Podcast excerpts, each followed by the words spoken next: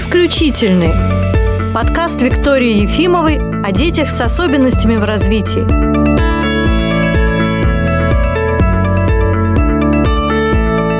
Добрый день. Сегодня у нас в студии гость, отоларинголог Глеб Ильдарович Шарафеев. Здравствуйте. Здравствуйте. Ну, э, я уже Глеба знаю, потому что мы вместе, во-первых, проводили эфир, а во-вторых, он чудесным образом извлек из моих ушей серные пробки, и я начала слышать. Спасибо вам большое. Пожалуйста. Ну, и мы там же прямо э, около медицинского кресла договорились о том, что мы запишем подкасты для вас. И вот тот ларинголог, это же врач уха, горла, носа, правильно? И мы запишем, я думаю, три подкаста, такую вот серию про ухо, про горло и про нос. И начнем мы с атитов. Расскажите нам, пожалуйста, Глеб, атиты вообще это что такое? Атиты — это воспаление уха, если говорить в общем. Их можно разделить на две основных таких части. Это первая часть — это наружные атиты, и вторая часть — это средние отиты. То есть ухо делится у нас на три части. Наружное, среднее, внутреннее. Ну, соответственно, внутреннее ухо мы трогать не будем, наверное, сегодня. А больше вот проговорим про среднее и наружное, которые чаще всего воспаляются. Наружное ухо по причине того, что оно сообщается с внешней средой напрямую. В принципе, и среднее тоже сообщается, но посредством э, носа. То есть доступ в среднее ухо происходит по Э, евстахиевой трубе через нос. Поэтому туда тоже попадают различные инфекции, и, собственно, оно тоже периодически воспаляется. Но также есть и невоспалительные формы отитов, как, например, эксудативный. Вот вас э, больше что интересует? Ну, давайте сторону? все разберем, потому что, например, про эксудативный отит, даже в Инстаграме у меня был отдельный вопрос, подписчики попросили о нем рассказать. Ну, давайте так, последовательно. У меня такой вопрос. Вот как можно понять, что возник отит? Всегда ли это с болью сопровождается? Нет, не всегда. Какой-то происходит происходит нарушение функции уха. Например, снижение слуха или искажение какое-то слуха. То есть что-то начинает беспокоить. А, конечно, если это боль, то человек сразу обращается. Если это какой-то дискомфорт или снижение слуха, может быть, что это не сразу происходит, человек терпит какое-то время. А если мы говорим о детях, которые приходят в нашу клинику, очень часто, во-первых, это дети, которым трудно локализовать, где у них болит ну, если это ребенок с аутизмом, или ребенок невербальный, который не может сказать, как мама по каким, ну, может быть, каким-то косвенным признакам может заметить и привести ребенка к доктору на консультацию? Ну, обычно, если ребенок хоть как-то контактирует, родители отмечают, что он стал как бы меньше откликаться. Родителям чаще всего кажется, что он как-то начал их провоцировать, там, то есть э, специально не слышать, игнорировать, игнорировать да. то есть они начинают ссориться и через какое-то время понимают, что тут как бы ребенок не в ребенке дело, а вот больше как бы что-то что-то не то с ухом именно. Ну а такое что-то, что ребенок э, это ухо там куда-то специально прикладывает или наоборот не дает да, трогать, такое бывает. Ну когда совсем э, ну там грудной ребенок там лет до двух, до трех, да, часто дети прикладываются к чему-либо или теребят уши, как-то обозначают угу. место беспокойства, да, таким образом. То есть на все эти знаки нужно обратить все-таки внимание? Ну, я думаю, да. Что будет, если ничего не делать и не лечить? Если ничего не делать, ну, ничего хорошего не будет. Что-то как-то это все. Ну, какие могут быть последствия? Ну, если говорить об остром отите, да, который острый средний отит или острый наружный отит, но это все-таки связано с воспалением. Воспаление оно будет дальше прогрессировать, какие-то осложнения потянет за собой. Но это довольно быстро происходит, поэтому там, скорее всего, э, прям долго не замечать не получится.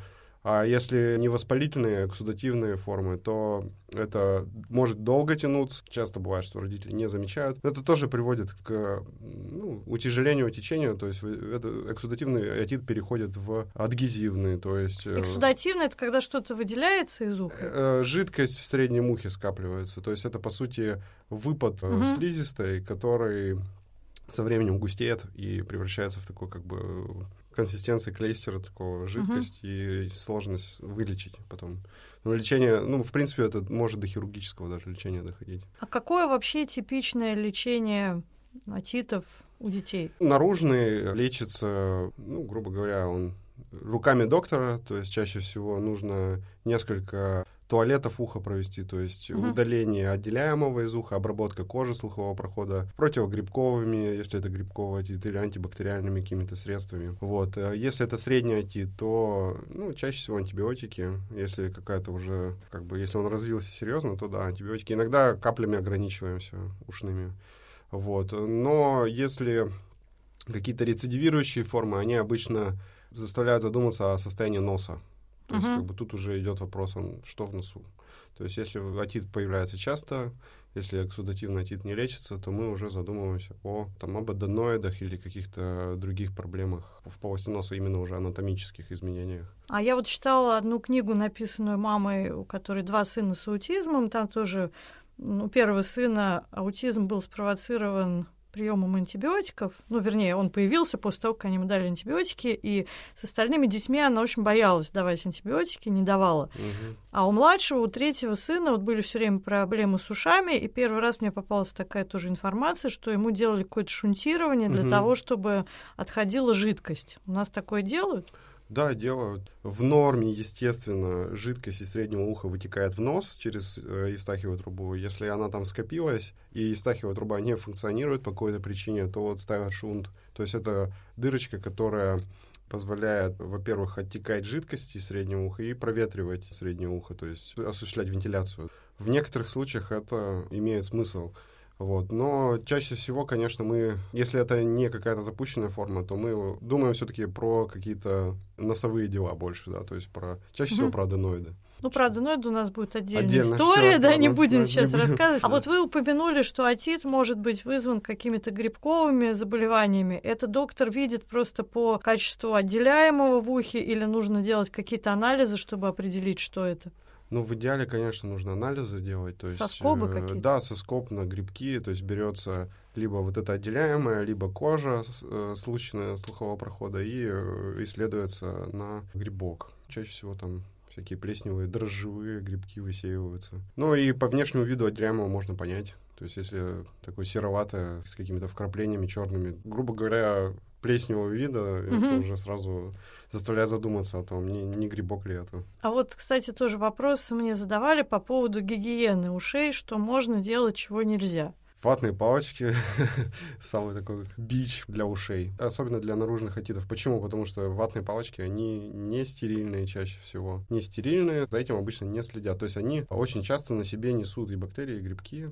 Вот, Вот есть- откуда плесень-то может и Да, появиться в ушах, да? Да, то есть споры грибков чаще всего с палочек попадают. А, ужас какой. Ну и, в принципе, как бы споры и в воздухе могут летать, и, ну, там и на руках, и на одежде могут быть. Летом еще очень часто после купания в водоемах стоячих тоже там как-то все попадает в уши. Все-таки тогда не стоит в ухо ребенку залезать ничем. Все само должно Ну, в- очищаться. Вообще, да, ухо само чистится. То есть рост э, кожи, эпидермиса, он происходит к наружу. То есть он растет изнутри уха по направлению к ушной раковине. То есть, по идее, он серу и все, что попадает в ухо, он транспортирует это Наружу. наружу, да. Ну, еще по поводу эксудативного отита, значит, мы сказали, что может быть лечение, ну, в каких-то случаях в виде шунтирования, Да. а еще как его лечат. Чаще всего мы прибегаем к лечению носа. В процентах в 80 случаев пролеченный насморк какой-то затяжной, он приводит к разрешению отита судативного. Если, соответственно, там аденоиды, то уже надо к хирургическому лечению прибегать. А связь отита с гайморитом есть какая-то? Все это связано через нос, то есть, опять же, непролеченный гайморит, который в такой полуспящей форме присутствует, может приводить и к отиту, поскольку специальность называется ухо, горло, нос, Мгм, все это связано. вместе. Да, все вместе, да. В вашей практике насколько часто бывает, что отиты приводят к снижению слуха? Ну, я, правда, знаю, что часто детям не проверяют слух, но вот вы наблюдали, что в результате каких-то частых отитов возникали проблемы со слухом? Стараемся не доводить, то есть Мгм. это все-таки тут больше вопрос к родителям. Чтоб не затягивали. Чтоб не затягивать, да. То есть тут э, один, два, три отита уже нормальный родитель, он уже начинает волноваться и что-то уже предпринимать. Вот. Ну, конечно, есть отдельные и взрослые, и родители, которые как-то вот так вот непонятно относятся, легкомысленно или, я не знаю, устаревшие какие-то у них взгляды. Ну вот не лечат, не разбираются, да. То есть, по сути, механизм какой? Токсическое воздействие на внутреннее ухо, постоянные инфекции, гнойные чаще всего. Вот они То есть могут погибнуть просто Ну да. рецепторы да, волосковой клетки. волосковые клетки. Я вот по первому образованию сурдопедагог, мы проходили все, что связано с ушами, Мгм. И когда у нас все эти предметы в институте были, но это давно было, нам говорили, что очень часто причиной глухоты становятся ототоксичные антибиотики. Да. Сейчас что-то изменилось, потому что, насколько я знаю, сейчас вообще вот такая приобретенная глухота стала реже встречаться, чем раньше. Я думаю, это связано с тем, что антибиотики вперед шагнули, стало больше антибиотиков, они стали менее вредными их контролировать начали больше. В некоторых регионах я сталкивался, ну, допустим, вот на Кавказе очень до сих пор много применяют, то есть вот просто из практики, да, много в, ну, в каких-то таких отдаленных регионах тоже до сих пор любят вот токсичные антибиотики, и до сих пор, ну, люди там вот обращаются после этого, после да? уже, да. Ну, я думал, что это уже ушло в прошлое. Нет, э, в некоторых случаях просто есть такой момент, как устойчивая флора внутрибольничная. Просто никакие антибиотики, кроме вот этих сильных, уже на нее не действуют. То есть тут выбора нет, либо человека терять, да, либо ему уже назначаются эти антибиотики мгм. и жертвуют слухом просто. Не только слухом, бывают и другие какие-то неврологические нарушения. Тут уже выбирать не приходится. Ну, вы знаете, наверное, что мы в прогнозе очень любим изучать вестибулярную систему. Наслышаны уже. Э, Вы видите в своей практике связь отитов с вестибулярной функцией? Страдает ли вестибулярная функция при отитах? Думаю, что да. Эти пациенты, они все-таки больше ок- оказываются у невролога чаще всего, в первую очередь, либо у вестибулолога, но э, именно вот э, из того, что это сопредельные близкие органы, уже можно сделать вывод о том, что это может происходить. Хотя я прямо вот на постоянной основе с этим не сталкиваюсь. Вот на самом деле тоже интересное соединение, да, лор, вот там и ухо, и горло, и нос, а по сути дела получается, что орган слуха, улитка и лабиринт — это один орган, который там омывается одной жидкостью, Ну, да. но относится к разным специалистам. Ну да. Да, вот да. странно. И исследований таких, которые бы изучали взаимосвязь вот слуховых нарушений, ну там слуховых нарушений вестибулярных есть, а вот там каких-то воспалительных процессов вестибулярных нарушений очень мало. Странно. Да, на самом деле изучается все это, и даже вот у нас в НИИ ЛОР все это как в петербургском это все изучается. Наука в этом плане движется. Я думаю, что она вдалеке немножко от массовости от такой стоит, потому что все равно это более такие как бы... Академические Да, какие-то да, да, да, да, вот исследования. мне кажется, да. Так скажем, носовых проблем их гораздо больше. Ну, если вот так вот сравнить в популяции, чем, допустим, каких-то вестибулярных. То есть они тоже присутствуют, но как бы уже опосредованно. Жалоб таких нет, если пациент не падает и может удерживать в- Ну да. вертикальное Ну да, положение, да. то у него не подозревают вестибулярных нарушений. Ну да. Хорошо, теперь такой вопрос еще о всяких народных средствах лечения. Это тоже нужно обсудить. Вот у меня, как ни странно, хотя в детстве были аденоиды, никогда в жизни не болели уши. То есть Мгм. вообще до встречи с вами Мгм. меня с ушами ничего не,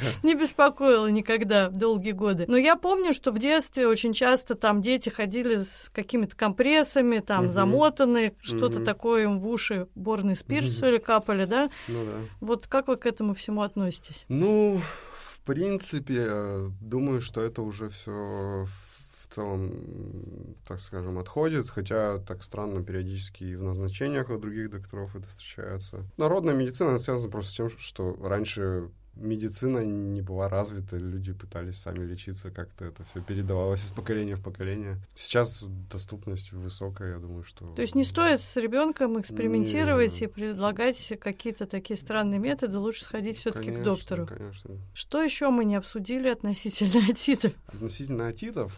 А вот что я хотела ага. спросить: с какого возраста, ну, вообще это бывает? Атиты? Да. На самом деле с рождения, с грудного возраста. То есть даже вот э, есть причина атита э, попадание молока грудного через э, эвстахиевую трубу в среднее ухо, да, и, соответственно, да, то есть вот при, при кормлении такое бывает. Очень Вот, то есть интересно, не вариант. никогда. Ну, поскольку оно не стерильное, оно там приводит к размножению флоры, опять же. А сколько времени обычно лечение занимает, если это не запущенный случай, а вот там заболела и пришли? В среднем 5-7 дней, мне кажется, вот так. Уже понятно становится лучше человеку от лекарств или все так же, где-то дня через три. Угу. Вот, уже через 5 он как бы себя чувствует хорошо. Дня через три обычно назначаем повторный осмотр. Вот, если все хорошо, мы ну, продляем лечение. Если какие-то недочеты... Или, допустим, надо уточнить как-то диагноз, то есть это все уточняется, лечение изменяется и так далее. Ну, в среднем 7 дней.